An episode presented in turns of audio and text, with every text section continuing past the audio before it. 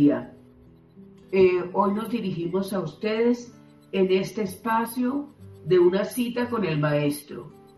Les doy la bienvenida a quienes nos acompañan hoy, Miguel Niño, Flores Lende Quintere, Bernarda Caro y Juan Manuel Hurtado. Bienvenidos, eh, de verdad es un gusto que estén con nosotros. Yo quisiera que cada uno de ustedes eh, dijera más o menos eh, cuál es su ocupación, a qué se dedican, ¿sí?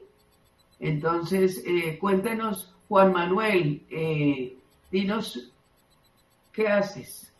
Así un poco los oyentes lo conocen. Bueno, buenos días para, para todos los oyentes. Eh, mi nombre es Juan Manuel Hurtado.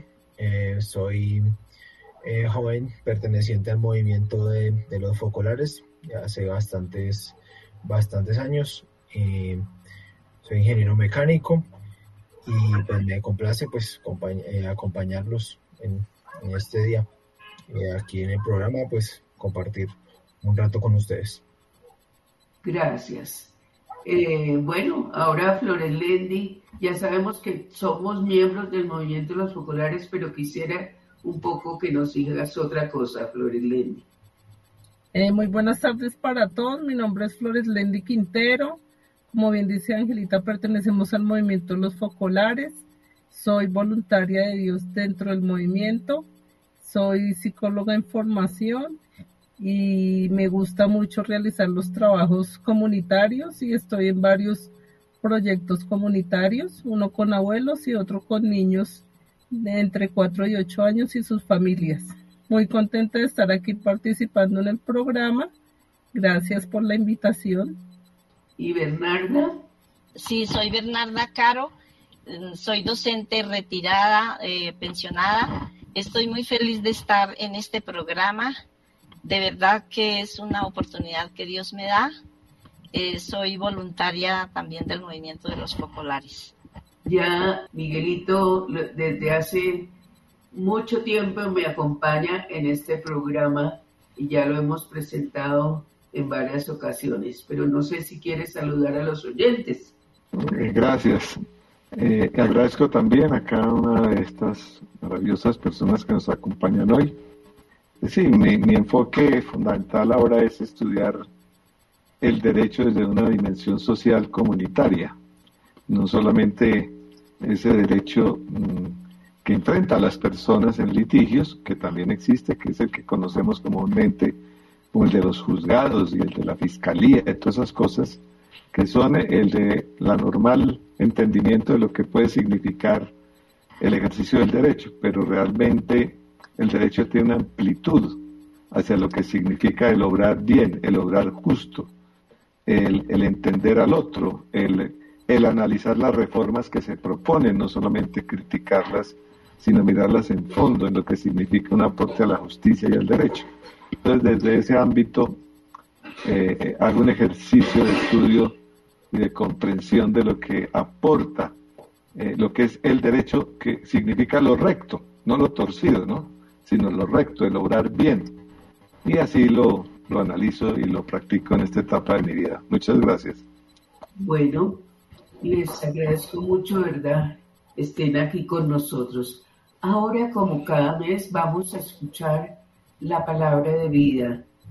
Eh, yo les eh, pido a los oyentes en que pueden tomar un eh, cuaderno y hacer algún apunto de aquello que Jesús les dice en su corazón. Terminada la palabra de vida, entonces eh, hacemos nosotros una reflexión o podemos contar una experiencia. Entonces escuchamos la palabra de vida.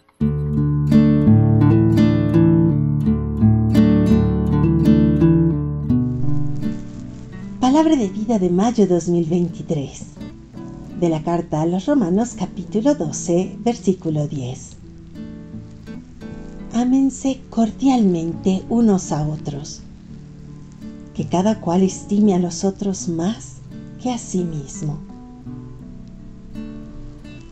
La palabra de vida de este mes está sacada de la riquísima carta del apóstol Pablo a los romanos, en la que presenta la vida cristiana como una realidad donde sobreabunda el amor, un amor gratuito e ilimitado que Dios ha derramado en nuestros corazones y que nosotros damos a nuestra vez a los demás.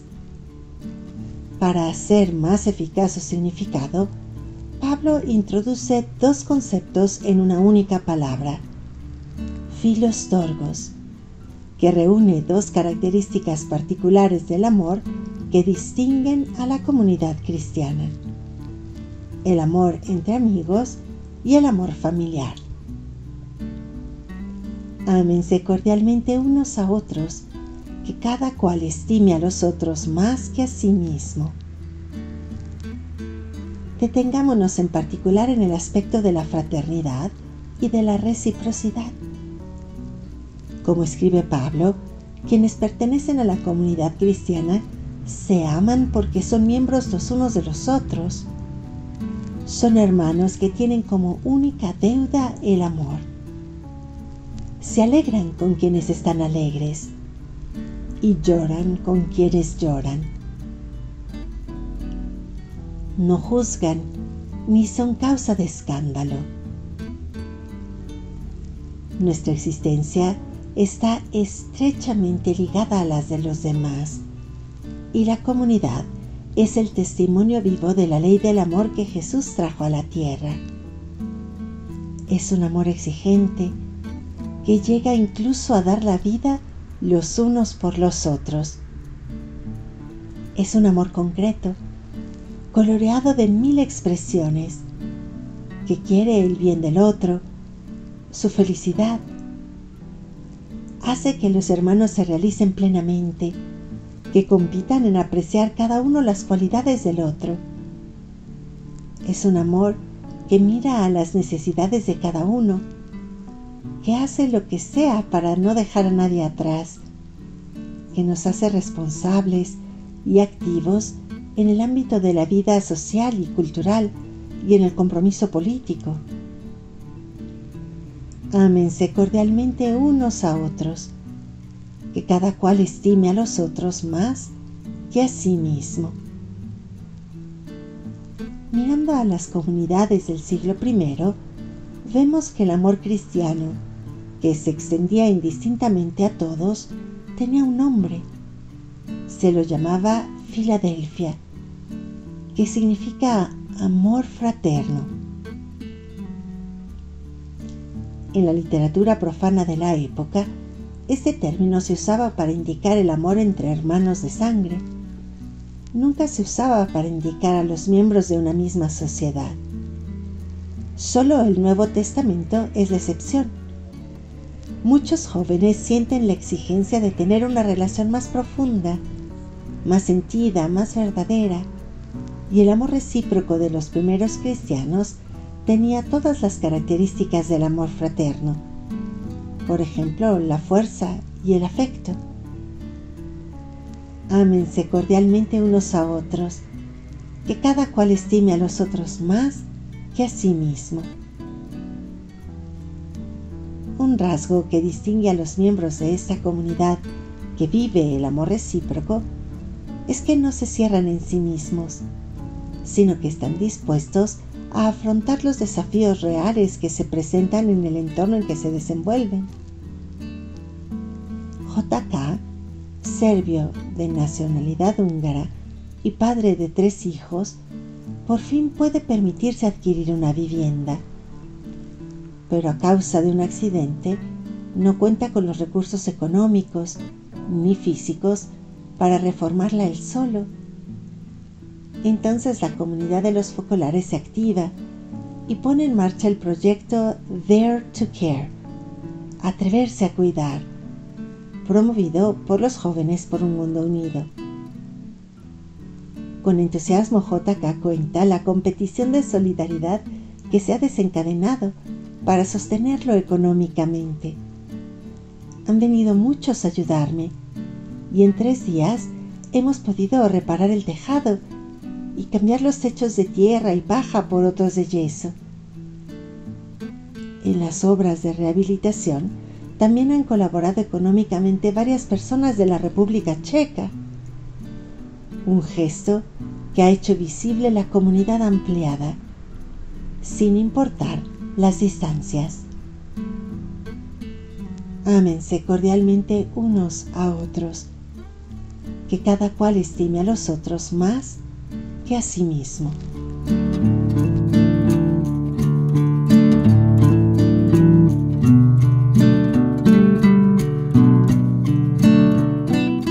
Quisiera que cada uno de ustedes pusiera en común aquello, no sé, aquello como los invitaba anteriormente, hacer una comunión o hacer una reflexión eh, sobre esta meditación tan bella que es la palabra de vida que nos hace una invitación a vivirla, a ponerla en práctica. Entonces los escucho, no sé eh, si quiere comenzar Flores Lendi, ¿no? Me, eh, si quiere poner en común. Bueno, esta palabra de vida eh, relacionada con el ámese a unos a los otros como yo los he amado, siempre me invita a vivir por los otros dentro de la forma que yo hago mi labor comunitaria, eh, invitándome ya que surge luego de la partida de mis dos padres. Eh, mi padre hace dos años que falleció y mi madre hace un año. Yo los cuidé en los últimos tiempos y cuando ellos faltaron siempre vi la el vacío tan grande que me dejaban y apareció mágicamente en mi vida el club de abuelos eh, de aquí en la parroquia Jesús Siervo de Yahvé, que es donde yo vivo en la localidad de Suba. Entonces era entrar allí y empezar a amar estos 120 abuelitos que son los inscritos dentro del programa, darles amor, darles afecto, eh, ver que eran como los padres que yo ya no tenía, pero ver también que existen muchas personas que están a nuestro alrededor que necesitan tanto amor, tanto afecto, tanta compañía, el simple hecho de recibirlos con un beso, con un abrazo, escucharlos, atenderlos. Todos los viernes entre 10 y 12 de la mañana realizamos esta labor y aparte de eso también darles nuestra palabra de vida el primer viernes de cada mes. Eso es algo que realmente me llena el alma y que ellos ya eh, dan por hecho que necesitan también esta palabra de vida. También realizamos algo muy bonito que ha surgido, que escogemos al abuelito del mes. Entonces tenemos una imagen de la Divina Gracia que ellos se llevan para su casa durante un mes si son elegidos el abuelito del mes. Entonces pasan entre tres o cinco abuelitos, dan la experiencia, la palabra de vida del mes y el que tenga la experiencia más representativa es quien se lleva la imagen de la Divina Gracia para su casa para tenerla ese mes. Entonces, digamos, es una dinámica muy linda, ellos viven muy contentos, felices. Los otros viernes siguientes realizamos diversas actividades con ellos de pintar, de hacer cuadros, realizamos pescas milagrosas para recoger fondos y llevarlos a una peregrinación que quieren ir a la Virgen de Oaxaca Dios mediante finalizando el mes. Entonces, como les digo, es algo de llenar de amor a los otros, de ver a Jesús en el otro y de dejar mis cosas de lado para entregar este amor que a ellos tanto les hace falta. Gracias. Muchas, gracias, Florelendi. Muy lindo. Me llamaba mucho la atención lo que tú decías, ¿no? Lo que dice la palabra de vida, porque la palabra de vida dice que eh, una de las características es el amor gratuito. Dios nos da un amor gratuito. Y eso es lo que tú estás haciendo en este momento, dando ese amor ah, en, este, en este hogar eh, de abuelitos. Muy bello. Eh, no sé, Bernarda. Sí, sí, para mí verdaderamente la palabra de vida de este mes me ha estado invitando al amor fraterno, poniéndolo en práctica con mi prójimo, con quien está cerca a mí, en mi trabajo, en mi casa, con los vecinos, con todas las personas que pasan por mi vida cada instante. También siento la palabra de vida como un torrente de luz. Me aclara mis ideas, me siento más segura, más tranquila, con ganas de ser útil, de poner mis fuerzas, mis cosas, lo que Dios me ha dado al servicio de la humanidad. La palabra de vida también cita a San Pablo, quien nos presenta la vida cristiana como lo más lindo y hermoso que es el amor pero ese amor con mayúscula que Él ha puesto en mi corazón, en tu corazón o en nuestros corazones, y que cuando me pongo al servicio del prójimo, cuando salgo de mí misma y escucho a alguien, cuando doy ánimo, una palabra, una sonrisa, una ayuda económica, una compañía, una visita al enfermo, al, eh, al solo, al triste, cuando doy un perdón, etcétera. Estoy amando verdaderamente a Jesús estoy volviendo a Dios lo que Él ha puesto en mi corazón. Eh, también me llamó la atención el término que usa San Pablo, es el término filostorgos. En esta palabra San Pablo eh, introduce dos conceptos, eh, dos características particulares del amor cristiano. Ese amor cristiano es el amor entre amigos y el amor familiar. Me parece hermoso que, nuestro amor no es en soledad, sino que está ligado a la vida de otros. Así como decía Flores Lendi, eh, eh, uno siente esa felicidad al darse a los otros, que son riqueza, don, alegría, compañía, que son vida, así como con ustedes. Y es en la comunidad donde se puede ver, sentir y compartir ese amor. ¿Y qué me pidió Dios? ¿Qué me pide Dios ahora? Que yo sea, en, ¿qué quiere de mi familia? Me pide que sea amor, como el de un niño puro y sincero, que sea puente de unidad, de servicio.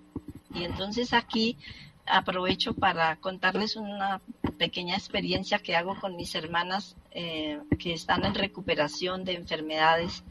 Entonces eh, Jesús me pide mm, estar pendiente de sus medicamentos, de visitarlas, de ayudarles, de colaborarles, de, pues, de visitarlas y Mm, de ayudarles a, sacar las citas médicas, estar pendiente de las clínicas.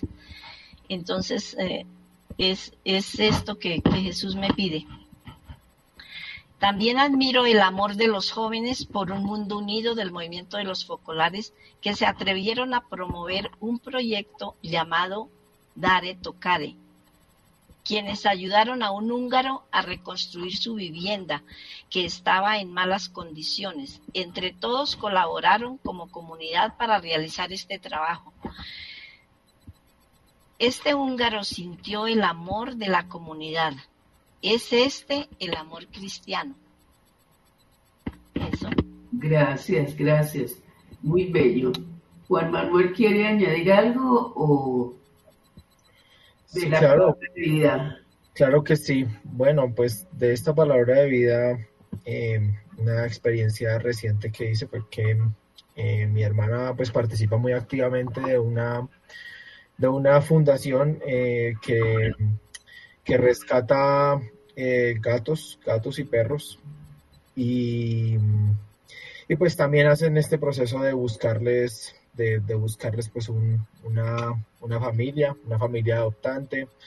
También mm, tienen, lo recuperan de, las, de sus enfermedades, de sus dolencias, todo a través de, pues, de las donaciones que hacen, que hacen las personas. Y pues da la, da la casualidad que, que en estos días pues habían gestionado una, una ayuda muy grande, eh, habían, gestionado una ayuda muy, muy grande por parte de, por parte de la alcaldía para poder donar eh, alimentos a alimentos a distintos pues, refugios de refugios de, de, estos animales pues que están en, que estaban en situación de calle y que los refugios pues los como tal pues les dan les dan este este acogimiento y esta esta gran ayuda eh, pues no, no, no, esperamos que fuera a ser eh, de nuevo. En días pasados había sido también una eh, había llegado también así algo muy grande, pero esta vez pues llegó llegó un camión de 24 toneladas, un, una tractomula de 24 toneladas y, y pues digamos se me, se, se, me, se me pidió, se me solicitó pues eh, ayudar pues junto con las personas que estaban, que, que llegaron en ese momento, eh, pues el, en el camión pues me, se, me, se me solicitó pues ayudar a ayudar a, descargar y a gestionar pues también la entrega de estas ayudas a los refugios. Y pues para mí fue también pues desacomodarme, fue, una, fue siempre un proceso largo, más o menos de unas eh, cuatro horas y media para descargar, es, para descargar esa tractomula. Y fue también pues donarme a mí en ese momento y saben saber que pues en ese momento me necesitaban pues todos no solo mi hermano, sino también, sino también todos los voluntarios de la fundación. Y también fue incluso después de esto sacar un poco más de también de energías para terminar de, de atender, digamos, todas las personas que estaban llegando de los distintos refugios, entregar, eh, hacer las entregas, las fotografías. Y pues para mí es, es muy bonito como, eh, ha sido muy bonito también conocerlos a ellos y ver cómo eh, ellos entregan, entregan este amor, es su forma de, también de, de, construir un mundo, un mundo mejor. He tenido la oportunidad de, de participar en algunas jornadas de, adopción que ellos hacen y es, es, bien, es bien interesante ver cómo ellos no solo se, no solo se, se limitan a, a, res, a rescatar y a, a, rescatar y dar hogar de paso y dar alimentos, sino que también van más allá, miran sus enfermedades y también es un proceso largo de, para poder, digamos, eh, aceptar que, aceptar que, que alguno de, las, de, los perros o los gatos que están en la fundación los adopte alguna familia, es un proceso que ellos miran también como para asegurar que, que realmente las personas tienen el tiempo, tienen la capacidad y tienen también este sentido de entrega para con los, para con los animales y me, me ha parecido pues una labor, una labor muy bonita y también pues quedé muy, muy contento ese día de, de haber podido pues contribuir en algo a esta causa. Gracias, gracias a todos. Bueno, ahora eh, vamos a hacer una pausa, vamos a escuchar una canción que habla de una nueva civilización, de cómo construir a través del amor una nueva, un mundo diferente.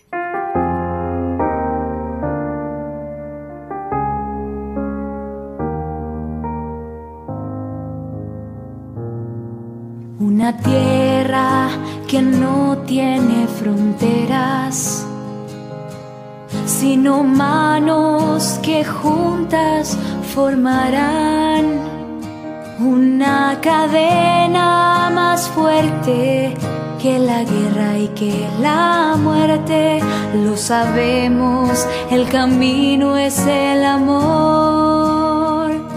Una patria más justa y más fraterna, donde todos construyamos la unidad,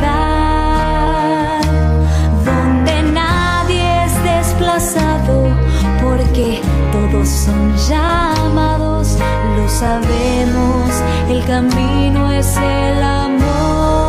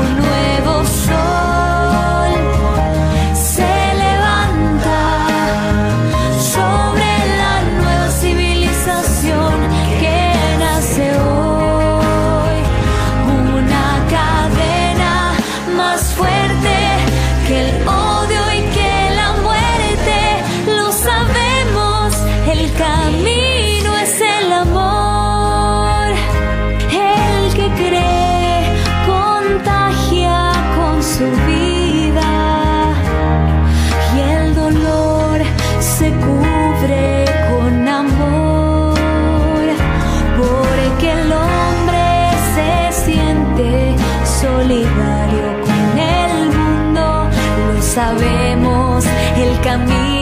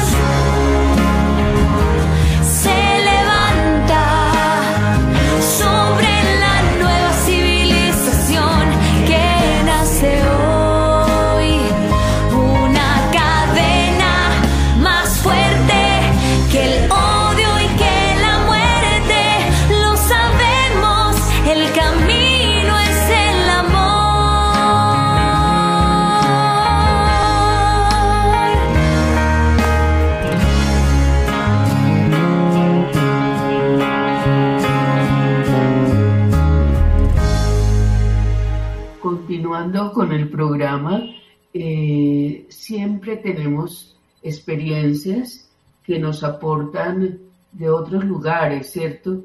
Eh, entonces le voy a pedir a Juan Manuel que nos eh, eh, narre o que nos cuente de dónde vienen esas experiencias y nos cuente eh, cuáles. Bueno, tenemos una primera experiencia que pues la comparte Gloria Chilito Penagos eh, en nuestro país, pues ella la titula La escuelita, el segundo hogar de nuestros hijos. Y pues ella pues observando, eh, a raíz de la observación que hace en la escuela donde, donde estudian sus hijos, mm, la encuentra en mal estado y de allí pues siente, siente pues que a raíz de su del compromiso y amor que tiene por su comunidad y preguntándose también sobre los valores y el sentido de pertenencia hacia- esta, convoca una reunión para dialogar con, con las madres pues, de, los, de los estudiantes y les hace tomar conciencia de, de que pues, la escuela es el segundo hogar de sus hijos y propone eh, colaborar limpiando los salones, los pupitres, el jardín. Y así que se, se- se comprometieron a limpiar los alrededores de la escuela, sembrar hortalizas y así generaron que otras madres pues compraran más plantas para, para el jardín. Y para ella trabajar en comunidad pues ha sido vivir concretamente la palabra de vida del mes pasado, que dice tengan el pensamiento puesto en las cosas celestiales y no en las de la tierra. Dice pues Colosenses 3.2, es decir, poniendo en práctica los, los valores eh, que Jesús enseña. Y pues ella en su experiencia nombra, nombra pues valores como el amor, la concordia, la paz, el perdón, la corrección, la pureza, la honestidad y la justicia. Y pues así, eh, haciendo, haciendo esto por su comunidad, eh, es mérito, pues dice que es mérito pues también de, de, de todos los padres y porque pues también ellos son parte de la escuela y así los, eh, los, los hijos pues se han sentido motivados a trabajar, en, a trabajar también por, las, por la escuela y eso a su vez pues los ha, ha motivado a seguir trabajando a todos los padres juntos. También eh, nos comparte otra experiencia eh, Ofelia desde el Perú y la titula me, me pongo a disposición para ayudar a otros donde sea necesario. Y pues la comienza pues citando un manda, el, esta pues frase de, del Evangelio de Juan que dice un mandamiento nuevo les doy, que se amen unos a otros como yo los he amado. Y pues así cuenta como eh, en, un, en un centro de atención en salud que se abrió en Perú gracias al movimiento de los focolares en agosto, en, en agosto del año pasado. Eh, la, la, doctora Coromoto recibe a los, a, a, los pacientes durante, durante la semana, durante esa semana, y pues preparan, siempre pues preparan bocadillo y café. Visitan también la, una boutique que tienen allí de elementos de segunda mano y pues sobre todo pues les gusta escuchar a las personas pues también es, eh, han podido allí pues eh, dar un dar un servicio a los hermanos venezolanos en quienes reconocen el rostro de Jesús. Y, y pues allá dicen que se siente mucha paz, se han sentido acogidos, eso lo manifestó pues el, el esposo de una de las pacientes. Y pues también cuentan que que pues hubo una una, una mañana en que pues llegó un padre y su, y su hijo de 18 años. Necesitaban ser, ser examinados, eh, dar, pues también les dieron, además de esto, pues le dieron los medicamentos a, a los a siete pacientes eh, que visitaron el centro. Y pues los hace felices ver que las medicinas ya siguen llegando.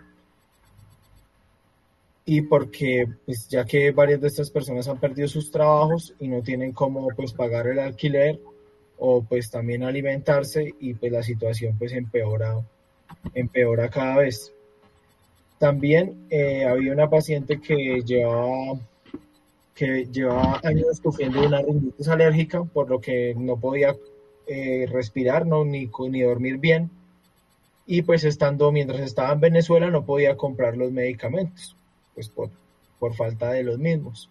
Y la doctora Koromoto vio entonces que necesitaba un medicamento en particular y costoso para poder tratar esta enfermedad. Y pues al no poder ellos comprárselo, pues la doctora Koromoto decidió pues donárselo. Y la mamá pues al día siguiente estaba muy agradecida con la doctora porque su hija con esas gotas finalmente logró respirar y, y dormir muy bien. Ay, muchas gracias. Qué bello, los oyentes, eh, tantos hechos de la vida del Evangelio, ¿no? Que los que nos escuchan eh, de verdad o tendrán tantas cosas para contarnos, pero que un próximo programa lo harán.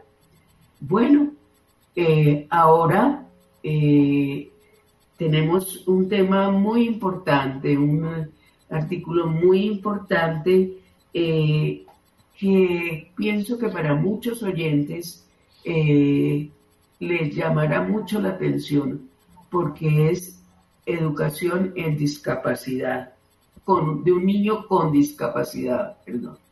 Entonces invitamos a Miguel Niño para que nos cuente sobre ese artículo. Bueno, eh, vuelvo a saludar a nuestros queridos oyentes, ¿no? Porque eh, Ezio Acetti nos ha venido acompañando con sus experiencias profesionales como psicólogo en todo lo que significa la educación de los niños, de la familia, en el tema de la familia.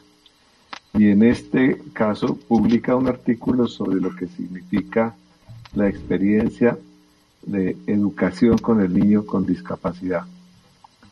Y él eh, en ese escrito, pues lo primero que hace es sentar una premisa. Y dice, tener un hijo es una experiencia común en muchas parejas y suele ser alegre, positiva, llena de ternura, aunque sea agotadora. Deja en el íntimo una alegría plena, como una meta que los nuevos padres han alcanzado. Una premisa muy bonita porque los que hemos sido padres la entendemos, ¿no? Esa, y, todo el mundo, ¿no? Cuando hay una expectativa en la familia de la llegada de un niño, siempre es alegre y positiva, ¿no? Recibir al niño, verlo, recibir la primera fotografía, nos deja una alegría plena. Y también usa la palabra agotadora porque así es.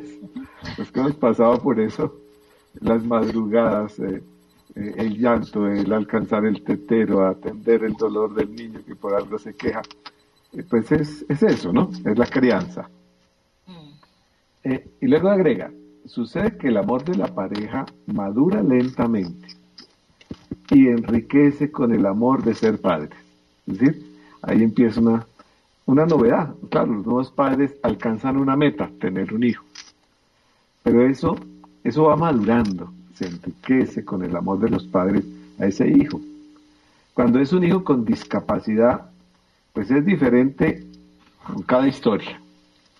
Escucharon estos días a una mamá que decía y lo traigo a colación, que tiene un hijo, un hijo con alguna discapacidad, y dice, lo importante no es tanto verlo desde la discapacidad, porque todos de alguna manera tenemos alguna discapacidad, todos los seres humanos. Si nos ven desde el defecto, pues grave, ¿no? Porque no podrían identificarnos en lo bueno. Entonces ella dice que lo mejor no es verlo desde la discapacidad, sino de lo que es capaz de lograr, de lo que es capaz de hacer. Bonito, ¿no? Porque cambia la dimensión y la mirada. E, entonces, tener un hijo con la capacidad es diferente, es una experiencia única, plena, profunda, pero también llena de tensión y ansiedad y a menudo con gran desesperación. Entiendes que la vida es dura. Aquí hemos entrevistado y escuchado padres eh, en el programa que tienen alguna persona que tiene alguna de estas experiencias de vida duras y que es, agotador porque eh, hay que atenderlo de una mejor manera. Pero eh, agrega nuestro escritor, aún puede ser feliz el amor materno y paterno, aún puede ser feliz, porque se pone a prueba cuando el niño padece alguna patología, alguna patología incapacitante, ya que la perspectiva del futuro se percibe como agotadora, incierta y llena de tensión. Eso es lo que surge en estas personas, en estos padres, en la experiencia familiar. Así que nos invita a hacer un vistazo a la experiencia de estos padres en la medida de lo posible a entrever los posibles caminos que se pueden poner en marcha. Agrega, las reacciones de padres y familiares son variadas, pues porque se deben tanto a la educación de ellos que ellos mismos han, han, recibido, como a las experiencias emocionales y afectivas de sus vidas.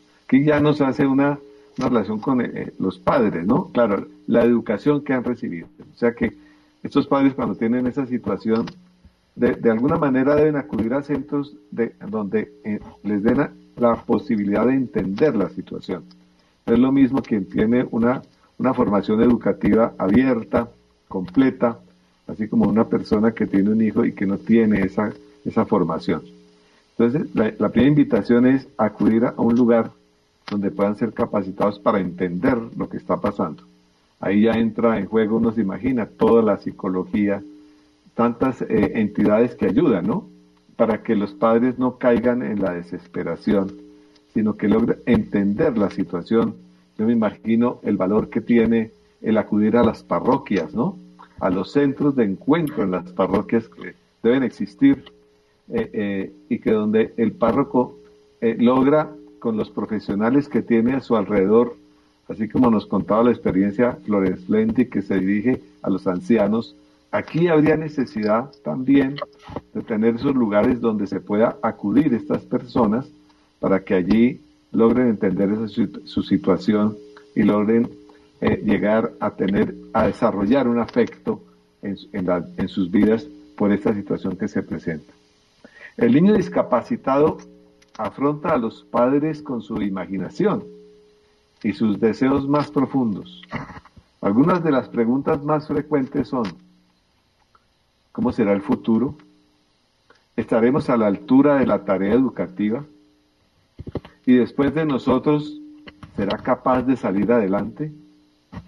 Vea que son, son preguntas que de alguna manera a todos nuestros oyentes y a nosotros eh, nos hacen ver una situación que se, que se presenta, una situación distinta. Por supuesto, la respuesta a las preguntas que los padres se hacen no son sencillas porque cada historia es un acontecimiento en sí mismo, personal, y se necesita que las, que las tengan en cuenta y que tengan en cuenta muchos factores. Las variables principales que nos cita el psicólogo son, la primera, la patología del niño, sin duda, la más importante, es el grado de discapacidad del niño, el pronóstico, las posibilidades de tratamiento y todo lo que está en juego para combatir la enfermedad que causa la discapacidad. Es decir, hay que valorar la discapacidad del niño para ver si tiene tratamiento, para entrar a una posibilidad médica, para combatir la enfermedad que causa la discapacidad. Es decir, se necesita una evaluación, un pronóstico para valorar el tratamiento. De ahí la ayuda que se necesita acordes con esa vivencia fraterna que hemos escuchado en las experiencias de hoy.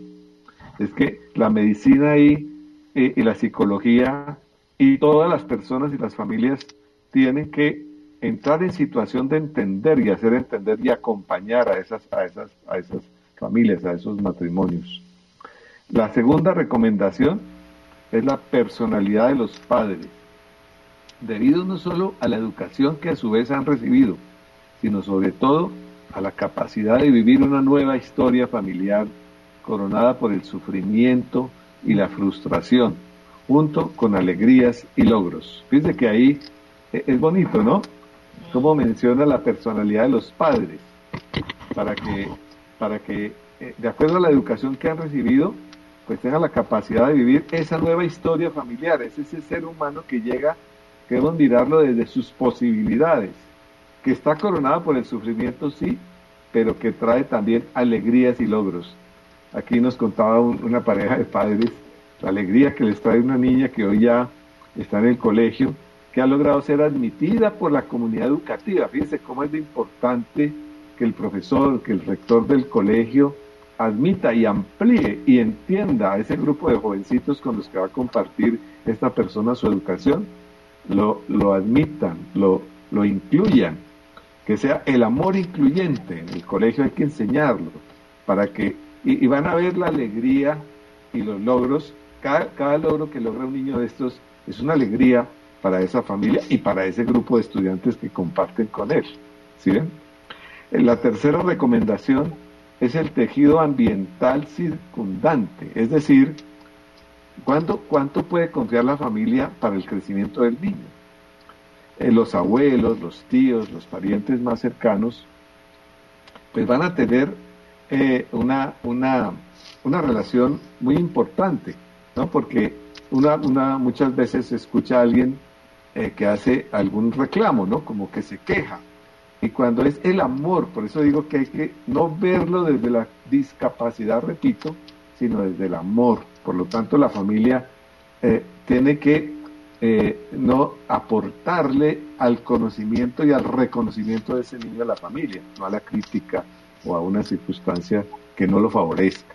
Es decir, es decir, que el tejido colectivo, humano, circundante es muy importante.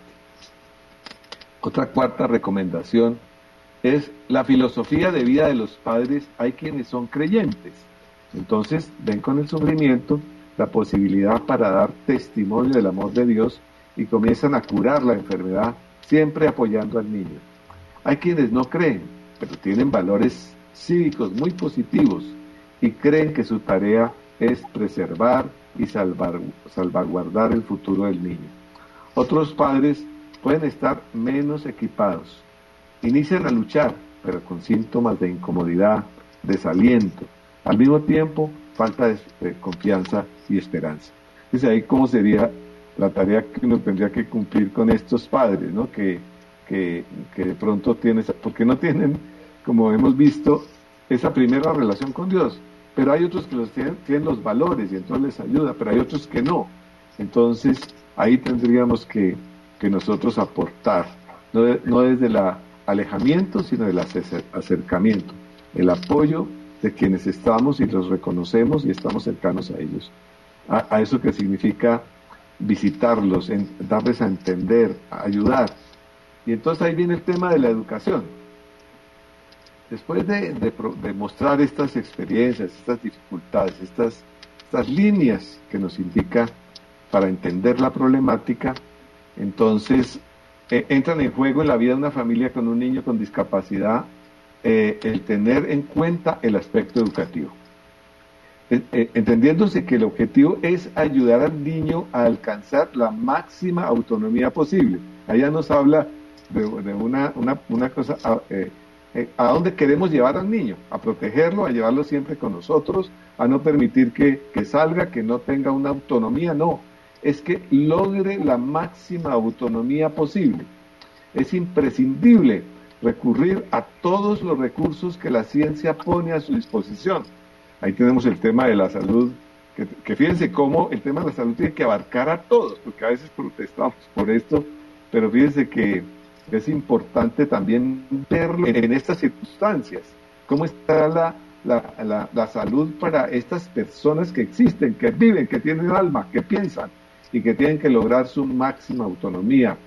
Entonces hay que recurrir a la ciencia, a los diversos tipos de rehabilitación, los apoyos personalizados, el soporte al maestro, porque hay veces maestros que, que también eh, se fatigan en, en, su clase, claro, está un niño que tiene una dificultad, pero que sí ha logrado generar comunidad en su ambiente educativo, va a tener el apoyo necesario para lograr que esa persona, que esa personita logre su desarrollo y su autonomía. Es decir, acudir a las diversas ayudas necesarias es sin duda fundamental. La actitud de la familia debe, mantener y mantenerse. Necesitamos el máximo compromiso y atención, pero también el máximo de bienvenida que, que lentamente se abrirá paso a lo largo de la vida. Se entiende que las pequeñas conquistas del Hijo son capaces de satisfacer los numerosos esfuerzos y que la alegría es personal debido a la capacidad de sacrificarse por una mucho mayor y por el otro lado comprender que la apertura de la comunidad hace que los demás participen de una dimensión de la atención y cuidado que nos hace descubrir lo humano que está en nosotros. Dice que un niño de estos también nos, nos hace descubrir lo humano que está en nosotros. La discapacidad entonces debe afrontarse con toda la energía, pero la persona no solo debe ser amada, sino que debe ser reconocida en su dignidad para que así darnos lo que su, lo que su existencia nos ofrece. Esta frase a mí me llama mucho la atención porque esta lectura que nos ofrece este escritor y psicólogo nos acerca a reconocer la dignidad del otro, ¿no? Lo que nos ofrece con su existencia, ¿qué, ¿cuál es la razón de su existencia? ¿Por qué está aquí entre nosotros? Bueno, gracias. Es un llamado del Espíritu Santo a hacer esta, esta reflexión sobre la dignidad de la persona, ¿no? Bueno, queridos oyentes, sería tanto para comentar, eh, porque ha sido muy bello lo que nos han contado hoy, mis amigos. Entonces, eh, nos encontraremos en 15 días. Muchas gracias. Eh, un saludo, Miguel y Yolanda, y a la producción de Radio María. Mil y mil gracias. Gracias, gracias. Buena tarde. Señor.